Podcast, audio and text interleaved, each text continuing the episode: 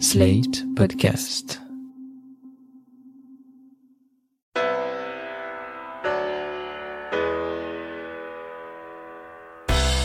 Bonjour et bienvenue dans Le Monde Devant Soi, le podcast de Slate.fr qui revient chaque semaine sur l'actualité politique française et internationale avec Jean-Marie Colombani, directeur de la publication de Slate.fr. Bonjour Jean-Marie. Bonjour Christophe. Avec nous Alain Frachon, éditorialiste au Monde, spécialiste des questions internationales. Bonjour Alain. Bonjour Christophe. Les 3 et 4 décembre se tiendra à Londres le prochain sommet de l'OTAN. L'organisation de défense célèbre cette année ses 70 ans et pourtant elle n'a jamais été autant remise en cause par ses membres. D'abord les États-Unis qui aimeraient s'en dégager financièrement, Erdogan qui en a montré l'impuissance en lançant son assaut contre les Kurdes en octobre et au début du mois de novembre, c'est Emmanuel Macron qui l'a dit en mort cérébrale dans un entretien accordé à The Economist. Ces propos, il les a maintenus cette semaine lors d'une rencontre avec le patron de l'OTAN, Jens Stoltenberg, ce jeudi 28 novembre à Paris. Je regardais simplement les discussions de nos deux dernières années et les enjeux qui est devant nous. Et je voyais une déconnexion criante et inacceptable. Les questions que j'ai posées sont des questions ouvertes que nous n'avons pas résolues. La paix en Europe, le post-FNI, la relation avec la Russie, le sujet de la Turquie, qui est l'ennemi, mais j'assume totalement d'avoir, euh, en effet, levé les ambiguïtés, parce que je considère que c'était de notre part irresponsable de continuer à parler juste de sujets financiers et techniques, compte tenu des enjeux qui sont aujourd'hui euh, les nôtres. Alain, Jean-Marie, nous allons revenir en détail sur les prises de position des uns et des autres, mais avant j'ai juste une question. L'OTAN est-il en mort cérébrale selon vous?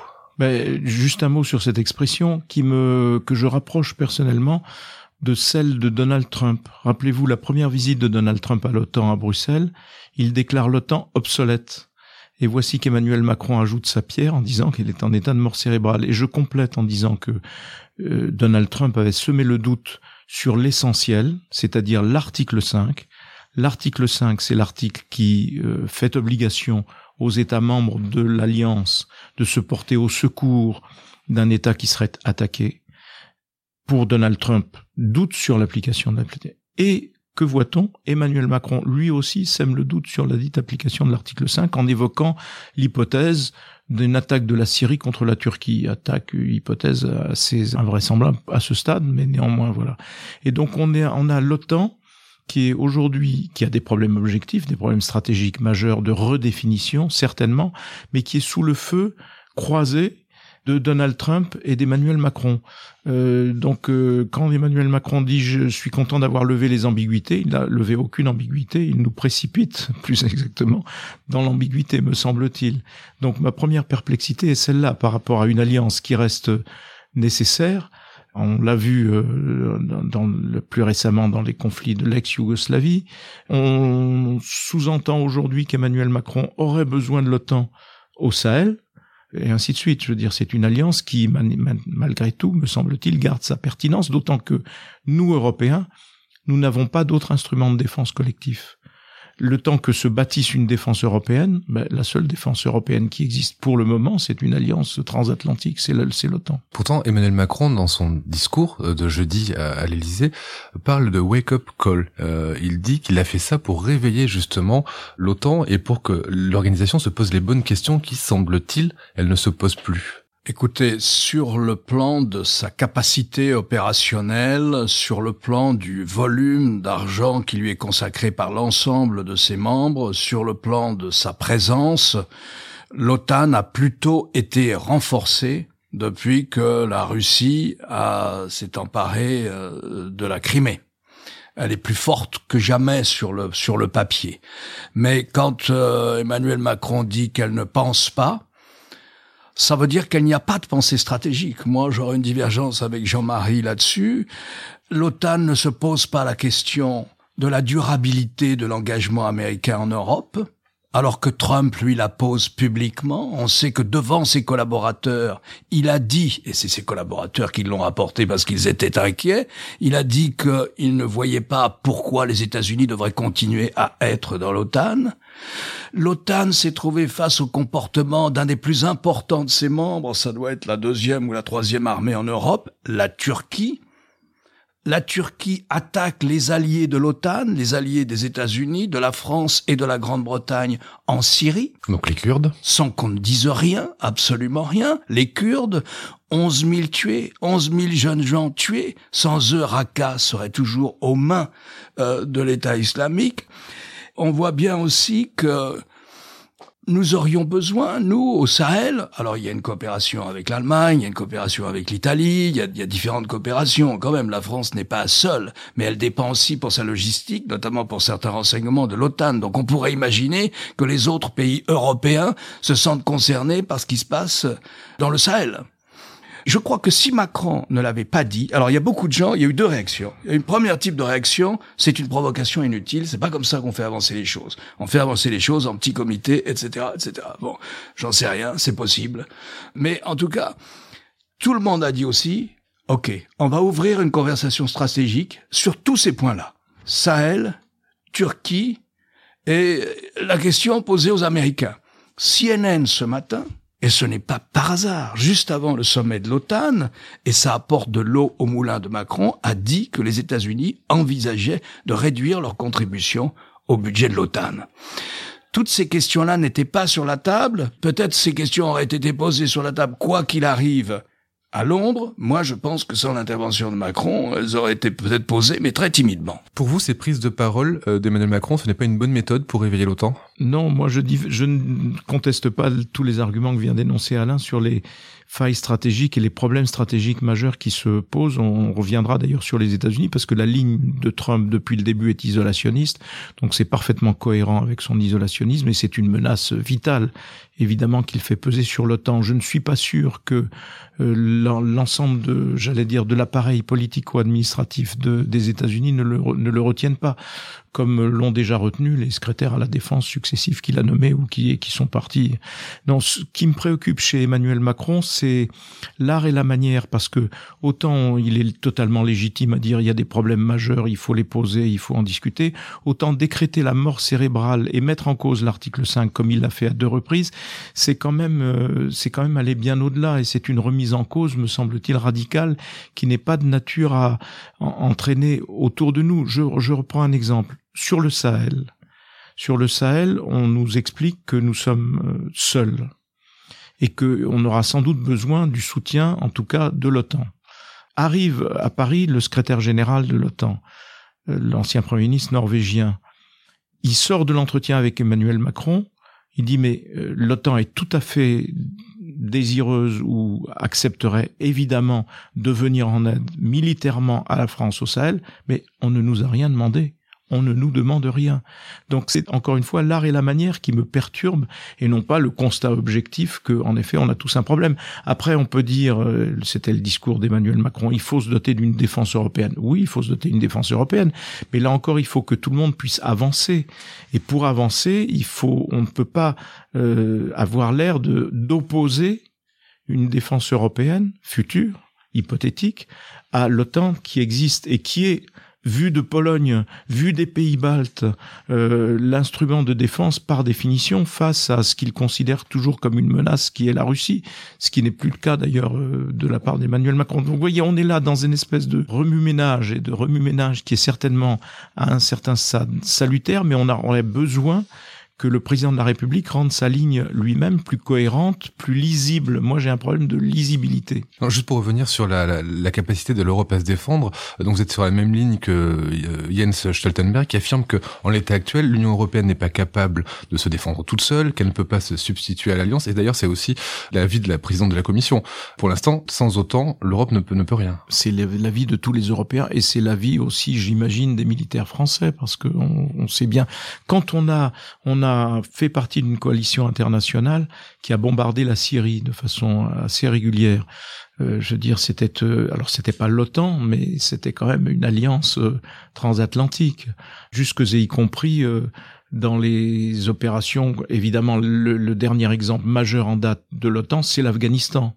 Euh, nous n'étions pas non plus séparés quand nous y avions des soldats, ils n'étaient pas séparés de l'ensemble.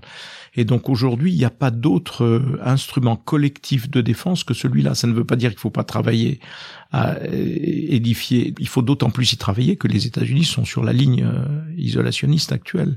Mais on ne peut pas non plus faire comme si on décrétait aujourd'hui le besoin d'une défense européenne en quittant l'OTAN. Ça nous amène où? Alain, la défense européenne, c'est un serpent de mer qui va le rester ça fait 20 ans euh, qu'on en parle. On a commencé à en parler sérieusement en créant la politique européenne euh, de, de, la PESC, ça s'appelait la politique européenne de sécurité et de coopération. Euh, pour vous dire, c'était, on a fait ça comme souvent l'Europe, comme souvent l'Union européenne, on a fait ça tambour battant, juste au moment du début de, des guerres en Yougoslavie et où l'Europe, comme on le sait, ne s'est pas particulièrement euh, honorée euh, par sa présence militaire d'abord, ni même ni même politique. Il a fallu attendre Jacques Chirac puis Bill Clinton pour faire quelque chose dans cette affaire-là. Et donc non. Alors il y a quelque chose de concret qui se fait d'ailleurs grâce euh, à la, à la, pression constante des Français. Et je pense que la méthode est la bonne qu'on appelle l'initiative européenne de défense, c'est d'avoir des bataillons opérationnels. Naturellement, on n'a pas attendu que les 27 soient d'accord là-dessus, parce qu'ils ne le seront jamais. Il y aura toujours un pays, comme ça ne fait pas partie du tronc commun communautaire, on décide à l'unanimité, mhm. à l'unanimité de créer une force, à l'unanimité de l'engager éventuellement, à on n'en finit pas, ça n'a pas de sens. Donc il y a neuf pays de l'Union européenne qui ont créé cela, et d'autres vont venir sans doute euh, parce que je crois que les, débuts sont assez prometteurs. Mais ça date de 2017, 2018, 2019, c'est, c'est tout récent. Il est évident qu'on n'a pas intérêt, comme le disait Jean-Marie, à retomber dans ces querelles théologique invraisemblable où la France disait il faut faire une Europe de la défense à côté de l'OTAN, comme ça nous ne serons pas liés par, euh, par, le, par les liens avec les États-Unis et par la politique américaine. Ça n'a pas de sens. Il y a de facto un pilier européen de l'OTAN. Imaginons même que les États-Unis décident de se retirer de l'OTAN. Il faut se rappeler qu'on revient de loin parce que dans le contentieux qu'il peut y avoir avec l'OTAN, il y a eu un moment dans la politique américaine une volonté de d'empêcher au fond l'Union européenne d'exister comme puissance, de se structurer. Et donc il y avait deux attitudes chez les Américains, qui étaient pourtant dans une attitude par ailleurs euh, globalement très amicale, mais au moment de la chute du mur et ainsi de suite, il y a eu, euh, on va pousser à fond la caisse à l'élargissement, de façon à ce que, ça c'était la vision britannique, mais partagée aussi par les Américains, de l'Union aussi lâche que possible, aussi pour la réduire à un, marché européen, un marché commun, disait-on. Et l'autre aspect, c'était de faire de la structure OTAN, au fond, un, rival de l'Union européenne. Et donc, euh, on voyait d'un mauvais œil à Washington que l'Union européenne s'affirme pour lui préférer une OTAN qui deviendrait en même temps, à la faveur des changements en Russie, un outil davantage politique. Donc l'Union n'a pas suivi ce chemin, et euh, pour ceux qui pensent que l'Europe n'avance jamais, non, l'Europe a avancé par elle-même, malgré cette volonté américaine de, à, travers l'OTAN, de, au fond, d'empêcher que l'Union ne se, ne se développe. Donc, d'une certaine façon, on revient de loin. Mais cela dit, les données aujourd'hui ont complètement changé. Aujourd'hui, c'est la, la, menace la plus directe sur l'OTAN, c'est Donald Trump, évidemment. Jean-Marie, vous parlez de Donald Trump. Lui, ça fait longtemps qu'il s'attaque à l'OTAN. Il a commencé en 2016 pendant sa campagne, et puis depuis qu'il est président, il a plusieurs fois menacé de quitter l'organisation. D'abord, est-ce que c'est possible, Alain? Et ensuite, est-ce que ce n'est pas juste un coup de bluff? Il y a d'abord une question politico-juridique qui est compliquée. À qui appartiendrait la décision? Je pense que comme c'est un traité, le traité de l'Alliance Atlantique, la décision reviendrait au Congrès. Et au Congrès, la majorité, démocrate et républicain, s'est opposée, notamment ces trois dernières années, à Trump, systématiquement lorsqu'il a voulu, lorsqu'il a mis un doute sur l'importance pour les États-Unis d'avoir l'alliance, d'avoir cette alliance stratégique avec les Européens. Donc euh, c'est compliqué. Euh, je vois mal. Il faudrait vraiment qu'il y ait une majorité au Congrès pour euh, sortir de ce traité.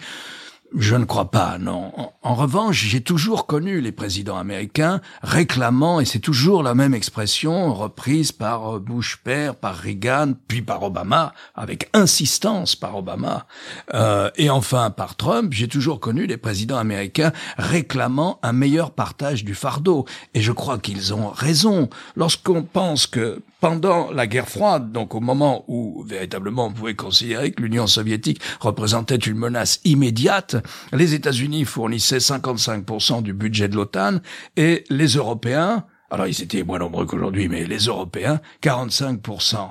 Aujourd'hui, les États-Unis fournissent quasiment 60-65% du budget de l'OTAN, alors que la menace venue de la Russie est quand même moindre. Donc les Américains, et là il y a une majorité au Congrès aussi pour, pour suivre absolument Trump en disant il est anormal que ce minimum que nous avons décidé en commun, nous membres de l'OTAN, qui est de consacrer 2% de sa richesse nationale à la défense, à partir de laquelle on contribue à l'OTAN, ne soit respecté que par un, nombre infini de membres. Et d'ailleurs, je cite, j'en vois un seul là pour le moment, euh, mais il y en a d'autres, c'est la Pologne. Euh, la France doit être à 1,5 ou 1,6, donc elle n'est pas exactement dans. Mais comme elle a un budget de la, malgré tout un budget de la défense nationale conséquent et qu'elle est la seule avec la Grande-Bretagne et la Pologne à maintenir une défense conséquente, bon, les Américains ne nous cherchent pas vraiment de noises là-dessus. Mais cet argument-là de la contribution me paraît tout à fait recevable et qui est complété de la part des États-Unis par une très forte pression. Et là, il y a un enjeu euh, Europe contre l'OTAN ou Europe versus OTAN, c'est les industries d'armement. Les industries d'armement qui sont fortes en France, mais aussi en Allemagne et dans principalement France, Allemagne, mais aussi en Italie, en Espagne, on peut on peut aller au-delà. Euh, l'intérêt européen, c'est de s'appuyer sur cette industrie de défense européenne. Alors les efforts des États-Unis au prétexte de l'OTAN et au nom de l'OTAN et au nom de l'argent dépensé dans l'OTAN, c'est d'imposer des armements américains. Et on l'a vu en Pologne, où la Pologne avait signé pour l'achat de, d'hélicoptères européens avec de l'argent européen. Et avec cet argent européen, ils ont acheté, in fine, ils ont tourné Kazakh pour acheter du matériel américain. Et donc là, la pression est extrêmement forte et en défaveur le plus souvent des Européens qui ont du mal à résister à cette pression-là. Alain, vous avez parlé de la menace russe qui s'était amoindrie. Emmanuel Macron, dans son discours, se pose une question qui est maintenant l'ennemi de l'OTAN? Euh, contre qui lutte l'OTAN? On sait que c'était un, un, accord de coopération en cas d'attaque d'un État, c'est-à-dire les autres États allaient le défendre. Là maintenant, quel est le but stratégique de l'OTAN? Contre qui il nous défend? C'est un vieux débat depuis 1989-1990 quel est l'objectif de, de l'OTAN, puisqu'elle a été constituée dans la guerre froide pour contenir l'Union soviétique. L'Union soviétique n'est plus, les frontières ont changé, la Russie a certes recomposé une armée digne de ce nom, moderne, qui ce qui n'est pas étonnant dans la mesure où c'est euh, le pays euh, le plus large du monde. Donc euh, la Russie a reconstitué une armée digne de ce nom en diminuant considérablement les nombres, en la modernisant. On a vu qu'ils se sont servis du théâtre syrien pour montrer toute une panoplie de nouvelles armes, etc. Mais la question est cela. Alors on a dit à un moment, à partir de 2001, mais c'est le terrorisme. Alors là, il y a eu tout un débat théologique. Euh, non, c'est pas à l'OTAN de faire ça. Il n'y a eu aucune majorité pour redéfinir exactement la menace. Alors maintenant, il y a une majorité pour redéfinir les menaces. Donc c'est, il y a plusieurs menaces, si vous voulez. Il y a la menace de la prolifération des armes de destruction massive. Il y a depuis 2014 euh, une Russie qui quand même pratiquement euh, systématiquement fait de la provocation le long des espaces aériens français, suédois, britanniques, etc. L'OTAN s'est trouvé comme ça un certain nombre d'ambitions stratégiques qui, qui me paraissent pas farfelues, ni même exagérées, ni relevées de l'impérialisme américain euh, en Europe et qui ont tenu lieu de comment dire de raison d'être après la disparition de l'Union soviétique. Avant le sommet de la semaine prochaine, Emmanuel Macron va d'abord rencontrer Trump en tête-à-tête, puis après Erdogan avec Merkel et Johnson. Cette rencontre avec le président turc, le président français l'a programmée après l'offensive d'Ankara contre les Kurdes. On a l'impression que la situation n'a jamais été aussi tendue entre Europe et Turquie. Erdogan a d'ailleurs de nouveau menacé l'Union de lui envoyer des millions de réfugiés. Euh, c'était cette semaine. Quel est le but de ce chantage migratoire? Est-ce que c'est obtenir plus d'argent? On sait que la Turquie avait obtenu près de 6 milliards d'euros pour gérer les réfugiés. Est-ce que c'est pour avoir la paix, pour agir en Syrie? C'est quoi le but de ce chantage? En tout cas, c'est un chantage qu'il faut prendre au sérieux parce que dans une première étape, si vous vous souvenez de l'année 2015, qui est l'année la plus haute de l'exode venu de Syrie pendant l'horrible guerre civile syrienne, en effet, Erdogan euh, facilite le passage de ces réfugiés vers le, vers l'Europe et notamment vers la Grèce. Et pour en sortir, l'Union européenne Alors on a attribué le mérite de cette négociation à Angela Merkel, mais il est largement aussi le fait de la Commission européenne elle-même et de son vice-président Franz Timmermans qui avait négocié pour le, compte de l'Europe cet accord qui en effet en échange d'une somme euh, que vous avez mentionnée, 6 milliards d'euros, permettait à Erdogan de financer une aide aux réfugiés sur place et donc euh, les frontières du fait avec la entre la Turquie et l'Europe de ce point de vue-là se sont fermées.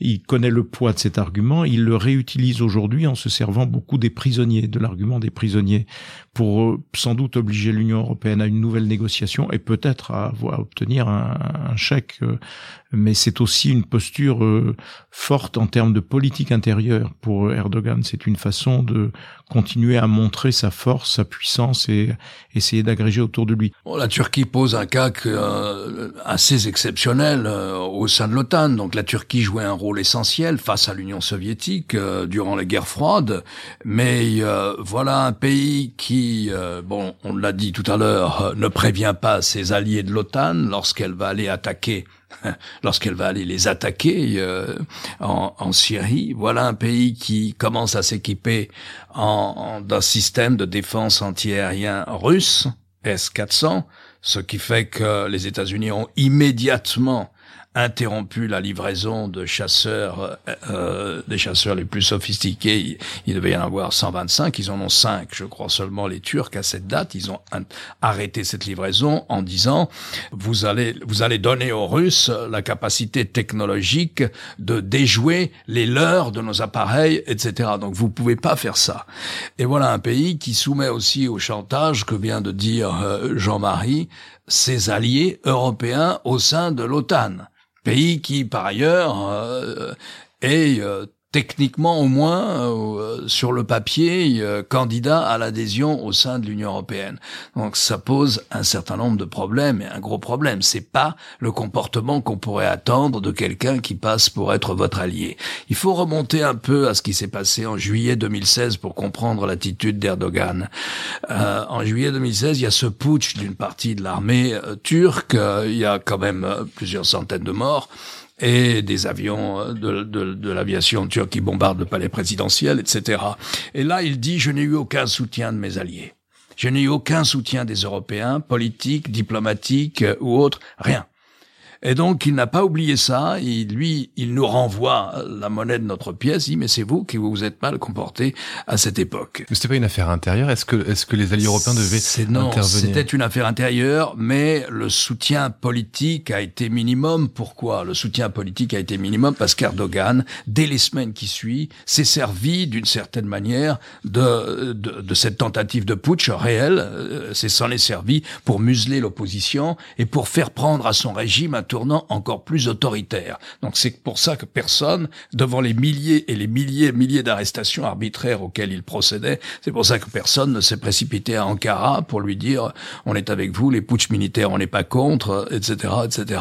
Donc c'est un peu comme ça que ça s'est passé. Mais c'est vrai que ça pose une, une question énorme. Qu'est-ce qu'on fait de la Turquie? Oui, et certainement pas un nouveau membre de l'Union européenne. Je pense que cette question-là est, et renvoyé aux, Alors, aux oubliettes pour longtemps. Moi, je considère aussi que lorsque les Turcs, parce que en, en s'aventurant comme ça dans le nord-est de la Syrie, l'armée turque et ses supplétifs islamistes, syriens, ce sont des islamistes farouches, euh, évidemment, ont mis la main sur des prisons dans lesquelles les Kurdes avaient emprisonné des membres de l'État islamique. Il doit y avoir à peu près 2000 Européens mmh. dedans, enfants compris. Et la position tout de même assez étonnante de la plupart des pays européens, ça a été de dire ils sont en prison chez les Kurdes, qui restent chez les Kurdes. Ils sont condamnés, il y en a qui étaient en Irak, il y en a qui sont aussi en Irak, qui sont en prison en Irak, que la justice irakienne suive son cours je pense que c'est une position qui n'est pas tenable et qu'à la longue, euh, et là de ce point de vue, euh, Erdogan n'a pas forcément tort en disant mais c'est à vous de les reprendre, vos ressortissants, notamment les enfants. Donc en conclusion, Erdogan va aborder ce sommet de l'OTAN en position de force. force, oui, absolument, mal parce que on l'a laissé faire. Et, Trump s'entend très bien avec lui. Et Trump, en même temps, il y a eu une visite à Washington d'Erdogan à Washington avec Trump. Donc tout ça est assez étrange parce que on a l'impression que sont à l'œuvre des forces euh, qui visent à, défaire cet instrument et à défaire cette alliance, mais de l'intérieur même de l'alliance. Trump et Erdogan sont à l'intérieur de l'alliance et ils sont les meilleurs ennemis de l'alliance. Donc c'est un monde assez étrange qui est en train de se défaire sous nos yeux par ceux qui devraient en être les, les protecteurs. Ce sommet donc du 3 et du 4 décembre à Londres sera à surveiller attentivement. Merci Jean-Marie, merci Alain pour Merci votre Christophe. participation. Merci Christophe. À la semaine prochaine. Vous venez d'écouter Le Monde devant soi, un podcast Slate.fr à retrouver tous les samedis matins sur Slate.fr ou sur votre application de podcast préférée. Si vous avez aimé, n'hésitez pas à vous y abonner et à nous mettre 5 étoiles.